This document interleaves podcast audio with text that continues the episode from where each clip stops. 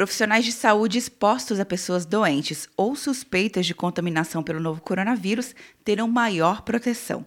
O Senado aprovou na noite de terça-feira um projeto de lei que determina a adoção de medidas de proteção, como fornecimento de equipamento de proteção individual e a prioridade na realização de exames de Covid-19. Após alterações da relatora, senadora Zenaide Maia, o projeto volta à Câmara para análise. É fato que a pandemia causada pelo novo coronavírus vem expondo a riscos significativos de, de contrariam a doença e evoluírem de forma letal os profissionais que atuam em contato com pessoas com Covid-19, sobretudo médicos e enfermeiros. A relatora incluiu uma série de profissões no projeto de lei, aprovando emendas de colegas.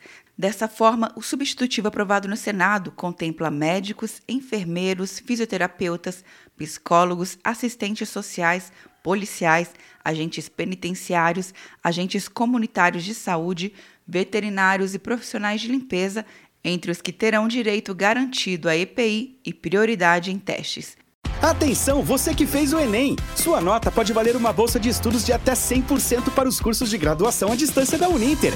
Isso mesmo! Até 100% de desconto em mais de 90 cursos. Transforme seu futuro. Acesse o site e inscreva-se agora. Uninter, a melhor educação à distância do Brasil. Uninter.com De Brasília, Luciana Castro.